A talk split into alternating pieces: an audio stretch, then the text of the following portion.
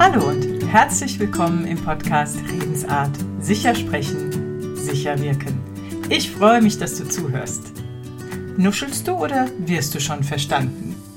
Heute geht es um die Aussprache. Und zwar um deine Aussprache. Wenn du gehört und verstanden werden willst, wenn du einen guten Eindruck machen möchtest, dann solltest du deine Aussprache nicht vernachlässigen. Es gibt unter anderem eine Studie, die zeigt, dass Menschen, die nuscheln, also eher undeutlich sprechen, als unordentlich, chaotisch, eher als insgesamt nachlässig wahrgenommen und bewertet werden.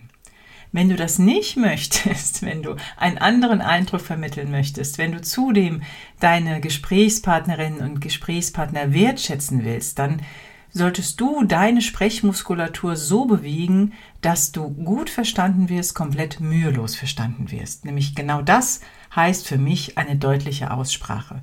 Das heißt nicht, nie mehr dialektal zu sprechen. Das heißt nicht immer, heißt auf keinen Fall auch übertrieben zu artikulieren. Das ist totaler Blödsinn, sondern es heißt für mich eine deutliche Aussprache, wenn meine Zuhörenden mich mühelos verstehen können dann schaffe ich es auch am ehesten, eine gute Stimmung zwischen mir und meinen Zuhörern zu erzeugen. Und das möchte ich eigentlich. Wenn ich meine Gesprächsziele erreichen will, dann ist es sinnvoll, dass die anderen sich wertgeschätzt fühlen und dass sie keinerlei Mühe haben, mich zu verstehen. Weil alles, was sie anstrengt, auch wenn es unbewusst ist, mm, schafft eine nicht so gute, nicht so eine angenehme Stimmung zwischen dir und deinem Gesprächspartner. Deswegen ist es sinnvoll, mal deine Aussprache zu überprüfen. sie mal wahrzunehmen. Falls du also die Erfahrung machst, dass Menschen bei dir häufig nachfragen, so, ähm, ach, kannst du es bitte nochmal sagen? Wie bitte? Was meinst du? Also klar, fragt jeder mal nach. Wenn das gehäuft vorkommt, wenn das bei dir häufig der Fall ist, dann solltest du dich vielleicht auch mal selbst aufnehmen, ähm, dir mal deine, dein Sprechen anhören, mal im Freundes- und Bekanntenkreis nachfragen, ob es sein kann, dass du tendenziell eher nuschelst, statt deutlich zu sprechen und wenn dem so ist, dann weißt du, oh, da ist Entwicklungspotenzial da. Da könnte ich mal ran. ähm, und woher kommt das überhaupt, dass es Menschen gibt, die undeutlich sprechen, die nuscheln? Zum Teil ist es eine Nachlässigkeit äh, in der, Entschuldigung, in der Muskelbewegung, in der Muskulatur, nämlich dass Zunge und Mund eher von der Muskelkraft her zu lasch sind. Kann aber auch sein, dass der Kiefer zu verspannt ist. Das wiederum hat auf jeden Fall, egal ob zu lasch oder zu stark angespannt, etwas mit deiner Gesamtkörperspannung zu tun. Wenn die Gesamtkörperspannung eher sehr angespannt ist, dann wirst du das auch eher im Mundbereich sein. Wenn du eher so ein bisschen lasch und müde und ne, eher so ein bisschen bucklig und ja, hm, nicht so eine Präsenz, eine muskuläre hast, keine so aufrechte Körperposition hast, dann ähm, wird es auch im Mundraum so sein. Dann wirst du da auch nachlässiger sein. Entschuldige, ich war kurz irritiert, was ihr so oder was du so hören kannst. Im Hintergrund ist mein Hund, der sich permanent am Schütteln ist. Das soll eigentlich nicht auf das Mikro, aber sie macht es so oft, dass es wahrscheinlich zu hören ist. Also, das ist mein Hund. ähm, gut, also deine Gesamtkörperspannung hat immer was auch mit deiner Spannung im Mundbereich zu tun, im Zungenbereich. Das heißt, wenn du deutlich sprechen möchtest, ist das Erste, wenn du merkst, ah, die fragen oft nach, wie ist denn meine Gesamtkörperspannung? Bin ich in einer guten, aufrechten Körperposition? Wie sitze ich? Wie stehe ich? Das ist das Erste, wonach du mal gucken kannst. Falls dein Kiefer zu verkrampft ist, wenn du zu arg angespannt bist, was kannst du zur Entspannung tun? Vielleicht bist du damit sowieso schon beschäftigt, vielleicht bist du aber auch jemand, der ähm, wie heißen diese Dinger, diese Knirschschienen trägt, der zum Knirschen neigt, ne, dann vielleicht, was kann ich Entspanntes, Entspannendes für meinen Unterkiefer tun. Da gibt es osteopathisch oder auch, glaube ich, seitens der Physiotherapie Möglichkeiten, da was zu verändern. Natürlich gibt es auch ähm, im Sprechtrainingsbereich ganz viel Mund- und Zungenmotorische Übungen, die man dann machen kann. Aber erstmal ist es wichtig, finde ich, dass du guckst, ist es, habe ich zu viel Spannung, habe ich zu wenig Spannung, wie ist meine Körperaufrichtung insgesamt? Und was du auch schon mal machen kannst, ist auf jeden Fall ähm, mal so eine Wahrnehmung überhaupt verschiedener Laute. Wo mache ich eigentlich welche Laute? Wo findet denn was im Mund statt? Wo ist denn vorne, Mitte, hinten im Mund?